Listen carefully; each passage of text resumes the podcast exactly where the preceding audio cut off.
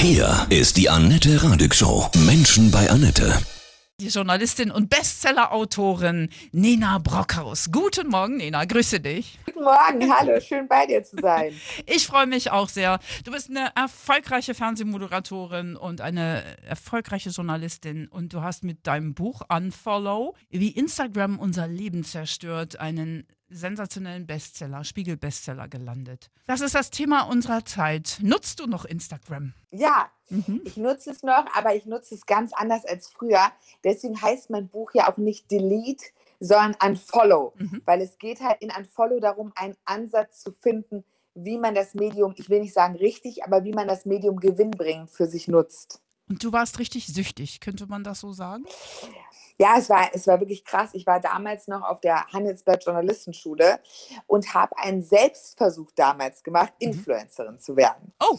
Ähm, das war äh, genau, es war ein journalistisches Projekt, so entstand diese Instagram-Sucht. Und ich war vorher schon in einer Unternehmensberatung tätig. Ich war Mitte 20, ich war studiert und würde mich jetzt nicht als eine Frau bezeichnen, die nur Wert auf Optik legt, ja. Mhm aber durch dieses, du musst ja dann jeden Tag posten, posten, posten. Und dieser Selbstversuch ging irgendwie, ich glaube, zwei Monate. Und ich habe nur noch Bilder von mir gemacht. Mhm. Also es ging nur noch darum, wie ich aussehe. Leute mussten mich fotografieren. Und ich wurde richtig süchtig nach dieser App während dieses Selbstversuches habe nur noch die Likes gezählt, kommentiert und der Tiefpunkt war dann, ähm, als ich halb nackt im Bikini auf einer Wassermelone, äh, so einer Luftmatratze, äh, mich präsentiert habe und mich von meiner kleinen Schwester im Kroatienurlaub habe fotografieren lassen. Also anstatt mit meiner Schwester und meiner Mutter eine gute Zeit zu haben, musste meine Schwester mich dann 30 Minuten fotografieren. Danach habe ich sie angemeckert, dass es nicht gut genug sei und bin dann auf mein Zimmer gegangen und habe die Bilder bearbeitet dieser Selbstversuch hat mir wirklich gezeigt, wie schnell man abhängig von der App sein kann. Und danach habe ich viele Influencer in der Realität getroffen und wollte mit eigentlich den wenigsten von ihnen in der Realität was zu tun haben.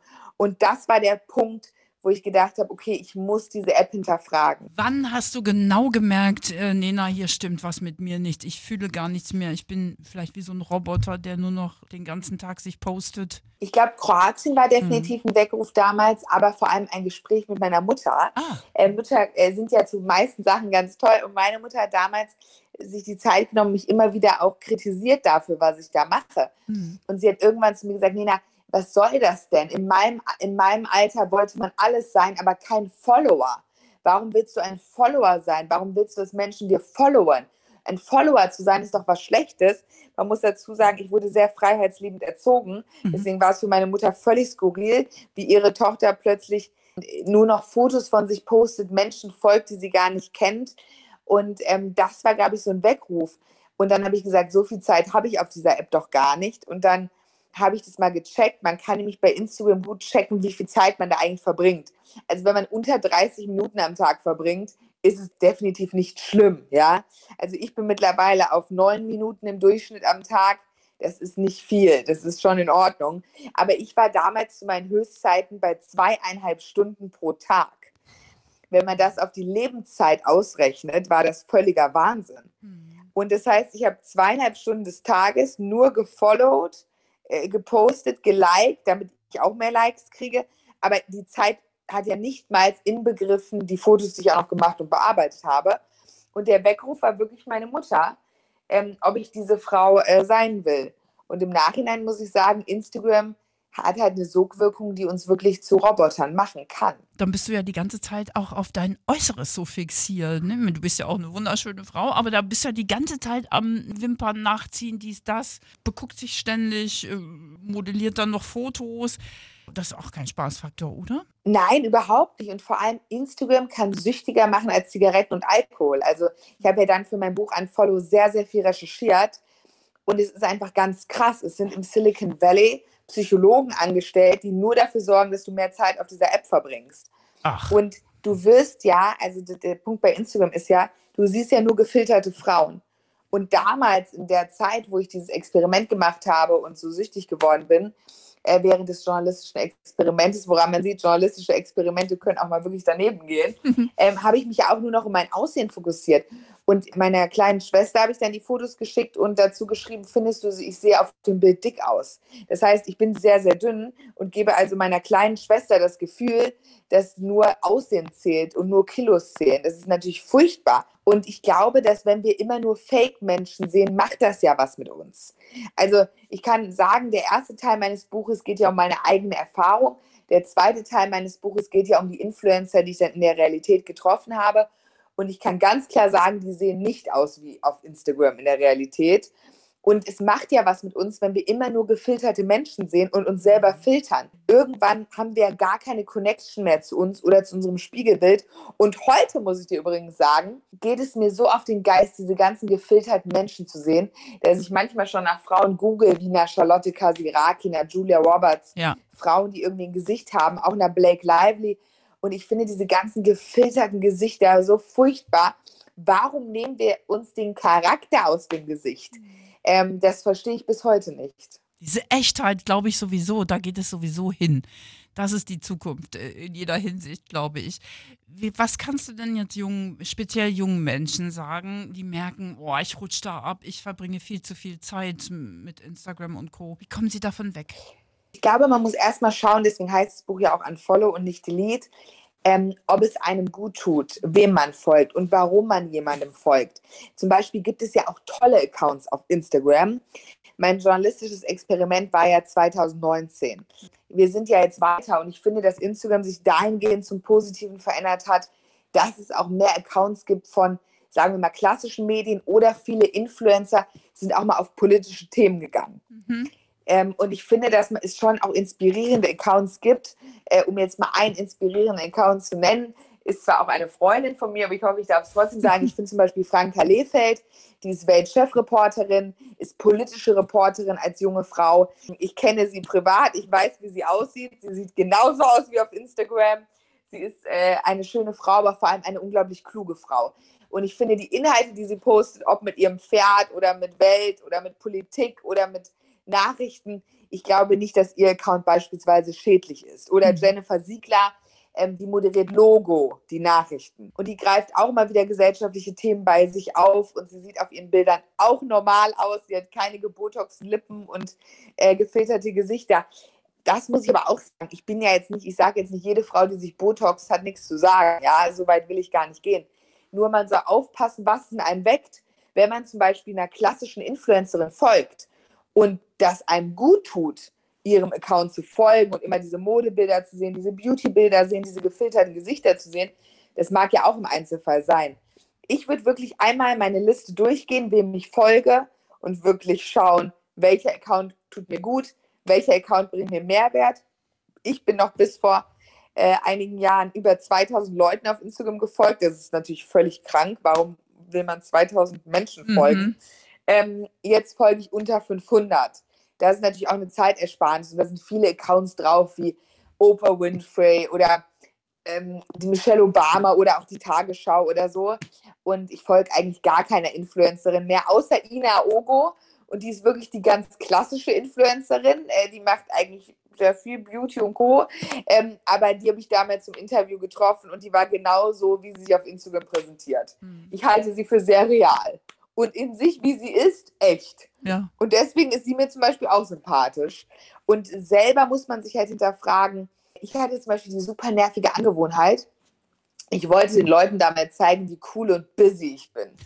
Also habe ich immer meinen Koffer abfotografiert mhm. und geschrieben: Next Stop Berlin, mhm. Next Stop München, Next Stop Düsseldorf. Wen interessiert, wohin ich fliege? Kein Menschen. Oder Menschen, die ihr Mittagessen abfotografieren nicht mal meine Eltern interessiert jeden Tag, was ich zum Mittag esse. Stimmt. Ich glaube, man muss da ein bisschen weg von dieser narzisstischen Selbstwahrnehmung und gucken, okay, hat das jetzt einen Mehrwert? Interessiert sich dafür wirklich jemand? Und ganz schlimm sind die Leute, die 30 Essensfotos hintereinander posten. Ich kann mit Bestimmtheit sagen, das interessiert niemanden. Das frage ich mich auch ständig. Ich habe für vieles Verständnis, aber warum man immer nur Essensbilder postet, was steckt denn da psychologisch hinter, weißt du das? Das ist irgendwie schräg. Ich glaube, Instagram ist so ein bisschen das, man will was sein und man kriegt Likes. Also es ist wirklich, wir werden vom Silicon Valley, ja damit, es schüttet ja Dopamin aus, wenn du so ein Like kriegst, aber ja. es ist halt Fake-Dopamin. und Psychologen sorgen dafür, dass wir möglichst lange auf der Plattform sind. Und deswegen würde ich heute sagen, alle Eltern sollten den Instagram-Konsum ihrer Kinder auch auf jeden Fall im Auge behalten. Wem folgen die Kinder? Auch mal durchgehen, warum tun sie das? Es gibt ja auch definitiv inspirierende Accounts auf Instagram. Was ich zum Beispiel eine ganz tolle Community finde, ist Bookstagram. Da stellen junge Menschen Bücher vor. Oh, das finde ich eigentlich einen ganz schönen Trend, dass es auf Social Media dieses Bookstagram gibt, wo sich eine richtige Community gebildet hat, wo junge Leute sich über Bücher austauschen. Ich glaube halt, wenn man sich nur mit seinem Aussehen beschäftigt, bringt einen das am Ende nicht weiter. Und dazu gibt es ja auch ganz, ganz viele Studien. Und perfekt ist auch immer langweilig. Also eigentlich ist kein Mensch langweiliger als jemand, der perfekt ist. Und ich würde mir wünschen, dass man auf Instagram auch angezeigt bekommt, wenn Filter genutzt wurden, sowohl in der Timeline als auch in der Story, weil Make-up ist lange nicht so schädlich wie ein Filter. Das ist eine coole Idee. Dass man gleich ja. auch nicht drauf reinfällt. Also ich glaube, du hast natürlich auch den genauen Blick dafür, ob da ein Filter ja. drauf ist oder nicht. Ich traue mir das auch zu, das zu bewerten, aber viele ja. vielleicht noch nicht. Und dann ist das irgendwie Achtung, Achtung, dass einem das nochmal klar wird. Das finde ich ein super Tipp. Was sagst du so im Schnitt? Wie viel Zeit ist noch gut, mit Instagram zu verbringen am Tag? Ich würde sagen, dass 30 Minuten gar kein Problem sind zum Beispiel, weil also A, es schreiben sich auch Leute Nachrichten darüber zum Beispiel oder ähm, gucken sich äh, Filme vielleicht auch mal an, kurze Reels. Also ich glaube, es kommt wirklich mehr darauf an, wem man folgt, aber zum Beispiel 30 Minuten sollte das Limit sein. Weil mehr als 30 Minuten braucht man diese App definitiv nicht. Und ich versuche eigentlich immer mittlerweile ähm, so knapp 10 Minuten nur zu haben. Das ist aber auch mal mehr oder mal weniger, ja. Aber ich will nicht mein ganzes Leben posten. Das ist mir schon wichtig. Und damit meine ich auch wieder, Ausnahmen bestätigen ja die Regel. Ja, also ich meine jetzt auch nicht, man darf nie ein privates Bild posten. Genau. Mache ich auch. Aber ich habe damals halt alles gepostet. Und das war definitiv zu viel. Hm. Ja, außerdem macht man sich ja interessanter, wenn man sich ein bisschen zurückhält, auch wenn man in der Öffentlichkeit steht und nicht alles raushaut. Das weiß ich gar nicht. Ich glaube, es ist so ein bisschen das Symptom unserer Zeit. Alle wollen was sein, alle wollen scheinen, aber der Mittelweg, es ist immer alles sehr laut, aber der Mittelweg ist es, glaube ich. Und ich glaube, es ist auch bei Instagram so. Wenn man, wenn man daran Spaß hat, kann man von mir aus auch 40 Minuten verbringen. Aber das Selbstbild, ich meine, die Schönheitsoperationen steigen seit Jahren. Ähm, anhand von Studien sieht man halt einfach, dass Instagram schädlich ist. Deswegen sollte man Instagram halt eher so als Zuckerwatte sehen, die auch gut ist, mal zu sich zu nehmen, oder eine Tafel Schokolade. Aber Instagram ist halt kein Brokkoli oder gesundes Essen, was einen nährt. ja. Ich glaube, das ist ein ganz guter Vergleich. Man würde sich ja auch nicht nur mit Schokolade vollstopfen. Absolut, ja. Und ich habe mich halt während meinem journalistischen Experiment nur mit Schokolade und Zuckerwatte und meiner Optik ernährt und wurde dabei sehr selbstsüchtig. Würdest du aus heutiger Sicht sagen, mit deiner all der Erfahrung, dass die authentischsten Posts, die du machst, auch heute noch, ja, dass es die erfolgreichsten sind? Die echtesten? Mir sind ja authentische, echte Posts zu privat, muss ich sagen. Ah, ja. Ich sehe hm. Instagram heute äh, wie meine Visitenkarte. Das bedeutet, ich teile dort meine Bücher, ähm, meine berufliche, es ist meine berufliche Visitenkarte. Ich habe jetzt seit, ich glaube, seit vier Jahren das erste Mal, weil ich geheiratet habe, ein Bild mit meinem Partner hochgeladen. Hm. Ansonsten kommt er bei mir aber auch nicht vor. Äh, meine Freundinnen kommen bei mir nicht vor außer zum Beispiel Franka Lehfeld und Vivian Wulff, weil ich mit denen auch beruflich zusammenarbeite. Ansonsten sieht man meine Freunde nicht auf Instagram. Meine Mutter sieht man nicht auf meinem Instagram-Profil, weil sie das auch nicht wollen würde. Also mein Instagram-Profil ist nicht privat. Und ich würde das auch nicht mehr privat haben wollen, ähm, weil ich nicht alles teilen will. Das war genau der Punkt damals. Ich habe ja alles geteilt. Also ich kann dir jetzt leider nicht meine alten Stories zeigen, du würdest dich totlachen, aber ähm, da habe ich ja selbst beim Mädelsabend mitgefilmt. Mhm. Und ich meine, wen interessiert das? Es interessiert doch auch keinen Menschen, wenn ich mit meinen Freundinnen abends Sushi esse.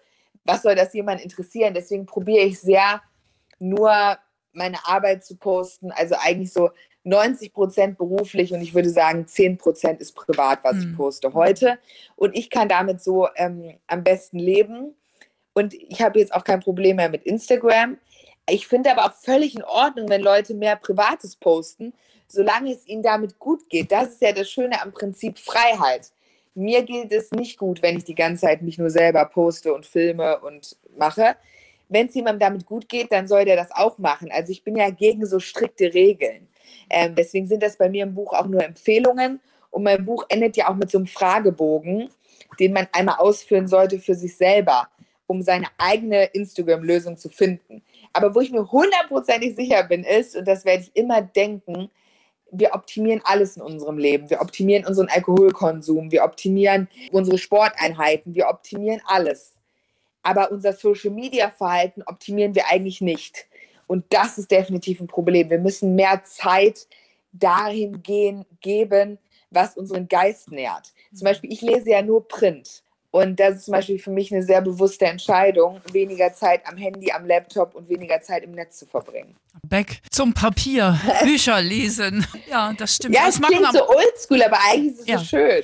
Ja, aber es ja. ist im Moment auch eine Bewegung da von jungen Menschen, das nehme ich so wahr, die, ja. die ist ein bisschen retro, ja, die, die hören Schallplatten auch, die ziehen sich an, Vintage wie aus, aus den 80ern und lesen wieder Bücher. Also ich finde das ganz großartig. Das ist, das ist Hoffnung. Ja, total. Ja. Hm. Und Papier, also es gibt auch da sehr viele Studien zu, zum Beispiel ähm, Papier, was man festhält mit der Motorik. Ja. Man kann es viel besser behalten. Ich sage immer, wenn man was für seinen Geist tun möchte, sollte man sich einen Sonntag hinsetzen, sich irgendwie zwei Tageszeitungen kaufen und zwei Magazine oder ein gutes Buch und es lesen, weil es gibt ja noch eine Sache, die ich an Print ja so sehr liebe diese Algorithmen füttern uns ja nur mit Sachen, die zu uns passen. Ja. Also auf Instagram wird uns Content vorgeschlagen, Instagram weiß, das könnte ihr gefallen, bei Google und so weiter. Das Schöne an einer Zeitung oder an einem Magazin oder an Print oder an einem Buch ist ja, vor allem bei Zeitungen und Magazinen ist so, du stößt auf Sachen, nach denen du nicht gesucht hast. Richtig. Hm. Ich habe jetzt zum Beispiel gerade die Süddeutsche Zeitung Langstrecke gelesen, ein Medium, was gar nicht zu mir oder meiner politischen Ausrichtung passt und genau deswegen lese ich so gerne. Und da habe ich zum Beispiel ein ganz tolles Stück gelesen, wie sich Jens Spahn, äh, Brinkhaus, Armin Laschet jetzt fühlen, wenn die Macht weg ist. Mhm. Ich hätte da nachher nicht gegoogelt. Wie fühlt sich Armin Laschet, nachdem seine Macht weg ist, bei ja. Google eingegeben. Mhm. Ein unglaublich inspirierendes Stück. Und ich glaube, wir sollten uns als Gesellschaft wieder mehr damit beschäftigen, ja, was uns wirklich wichtig ist für unseren Kopf, was auch der Seele gut tut. Und deswegen würde ich schon immer sagen, weniger Instagram, und mehr Zeit mit Freunden, Freizeit, aber auch Print. Genau, Print und, lebt. Das ist immer so ein Hashtag, den ich benutze. Absolut. Und Natur. Ja, das ist eine Sache, die ich mir vorgenommen habe in der nächsten Zeit. Ich habe letztes Jahr durch meine Freundin Franka, war ich zweimal mit ihr wandern und dadurch habe ich dann gemerkt, dass ich Natur ähm, eigentlich viel zu wenig habe in meinem Leben. Dass ich das definitiv mehr machen muss, weil ich wohne auch in einer Stadt sehr zentral. Ich wohne ja in Düsseldorf und Berlin. Das sind ja beides vor allem Berlin, äh, sehr große Städte und die Natur fehlt mir ein bisschen. Mhm. Ich glaube, die Natur würde meinem unruhigen Geist gut tun. Das ist mein To-Do für 2023. Du bist ja auch frische Mama. Ja. Da musst du auch mal raus dann, ne? Mit dem Kinderwagen. Sehr schön. Wie sehr hat dich dein Kind verändert? Oh, das ist natürlich schwierig zu sagen, weil er ist ja noch ganz, ganz klein. Mhm. Er ist ja jetzt äh, gerade mal ein paar Tage alt. Aber ich würde jetzt schon sagen, sehr verändert. Einfach weil A, ähm, ich immer vorher dachte, man kann mitreden, bevor man selber eine Geburt hatte. Äh, das kann man definitiv nicht. Und ich bin sehr demütig geworden, glaube ich. Das war ich vorher auch nie. Mich hat diese Geburt und ihm im Amtszeit sehr demütig gemacht, weil ich in dem Moment gedacht habe, was ich für ein großes Glück habe, dass ich ihn jetzt haben darf. Und ich habe mal vor Jahren weil Journalisten geben ja ungern Fehler zu. Und ich würde die Frage von dir eigentlich gerne nutzen, was die Geburt mit mir gemacht hat, um einen Fehler von mir zuzugeben. Ich habe mal vor Jahren, da war ich neu bei Bild 2020, habe ich einen Kommentar gesprochen, wo ich ja noch kein Kind hatte, ist ja zwei Jahre her. Da hat damals Chrissy Teigen ihre Fehlgeburt extrem auf Instagram gepostet, also mit sehr inszenierten Fotos und so weiter.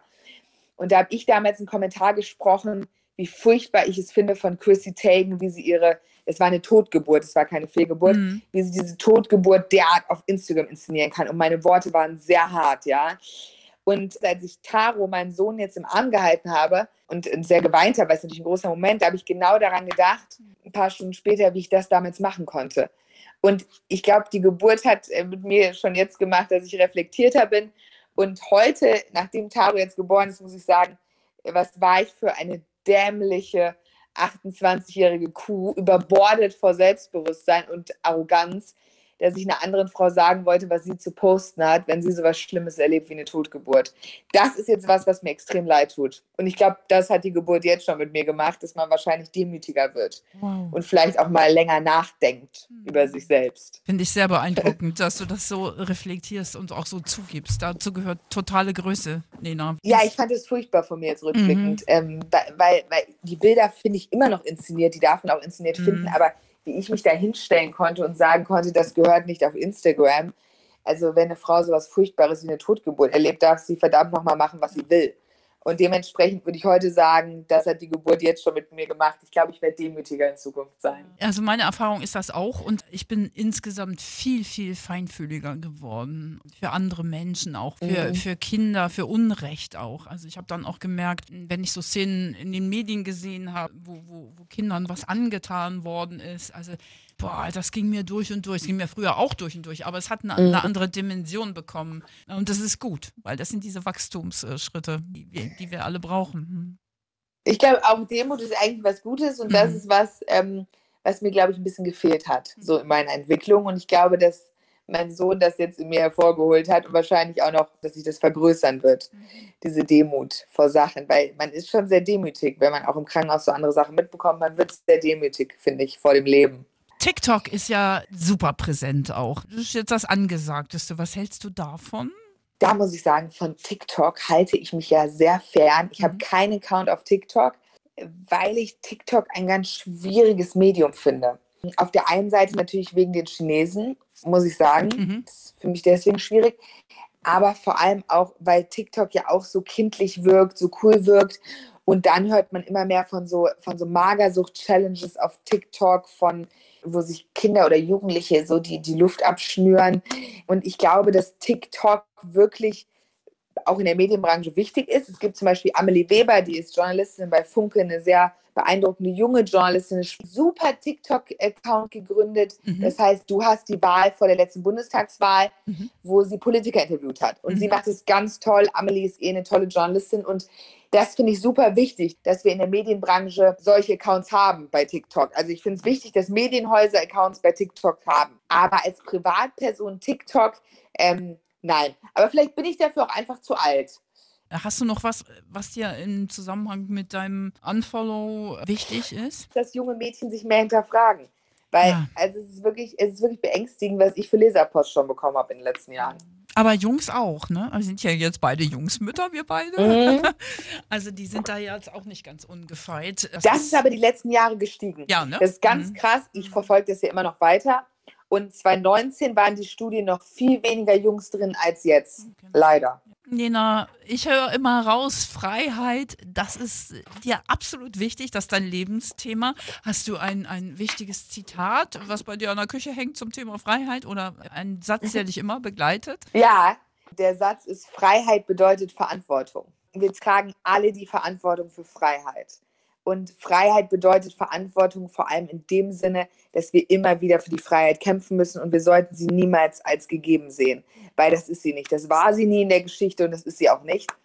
Und deswegen Freiheit bedeutet Verantwortung, würde ich als mein Lebensmotto auch beschreiben, ja. Ich wünsche dir von Herzen alles, alles Liebe, ja, für dich als Mama, ja, als erfolgreiche Journalistin. Danke vielen, dir. Vielen, vielen Dank, Nena Brockhaus. Dankeschön.